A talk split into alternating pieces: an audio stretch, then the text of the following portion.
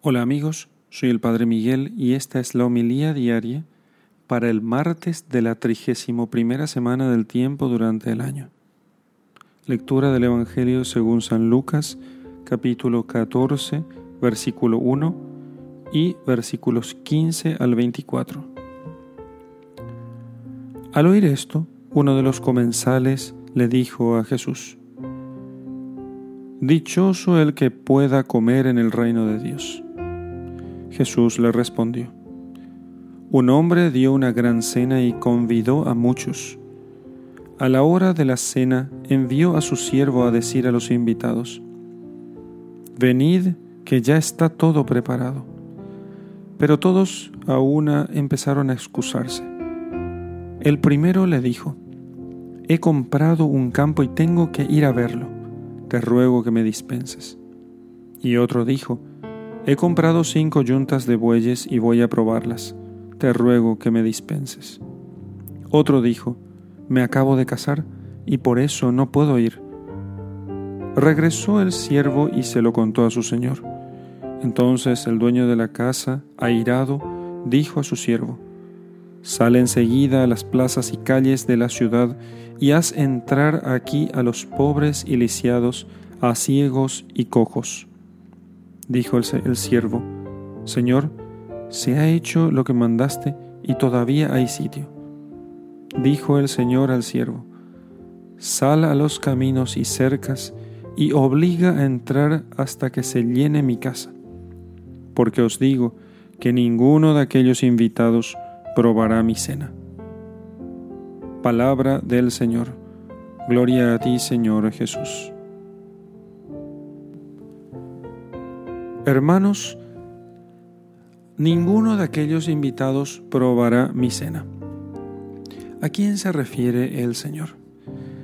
Hemos de nosotros temer a Dios que nos llama y nosotros que rechacemos su llamada. Porque hay muchos que son llamados por el Señor y se excusan con cosas que son en apariencia importantes al principio de este Evangelio, uno que oía a Jesús dijo, dichoso el que pueda comer en el reino de Dios, qué feliz será él. Y sin embargo el Señor le hizo notar que, aunque cierto es lo que ha dicho, muchos aún así no tendrán ningún reparo en eh, rechazar esto. Entonces nos pone el Señor algunos ejemplos de personas que han rechazado el, comer o comer en el reino de Dios y por motivos que son, según nuestra óptica, incluso de poca importancia. Se había recién comprado un campo o tiene cinco yuntas de bueyes y tiene que probarlas. Nos parecen poquísimas cosas. Y sin embargo, hay que decir que hay mucha gente que se niega, por ejemplo, a ir a misa, que es como un adelanto del reino de los cielos, por cosas de muy poca importancia.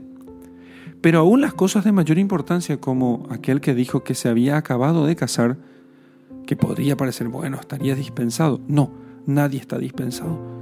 Porque comer en el reino de los cielos, sentarse a la mesa con Jesucristo, es lo más importante de este mundo. Porque no se trata de otra cosa que del fin para el cual nosotros hemos sido creados. No podemos pensar que hay cosa más importante. Todo lo demás es solamente un medio para poder alcanzar este fin, que es sentarse a la mesa del Señor. Y lo que sucederá es que el Señor, que tiene que completar el número de los elegidos, cuando muchos que son llamados no responden, entonces llamará a otros y veremos nosotros, delante de nuestros ojos, pasar a muchos aquellos que nosotros, nosotros solíamos decir, ¿y este quién es?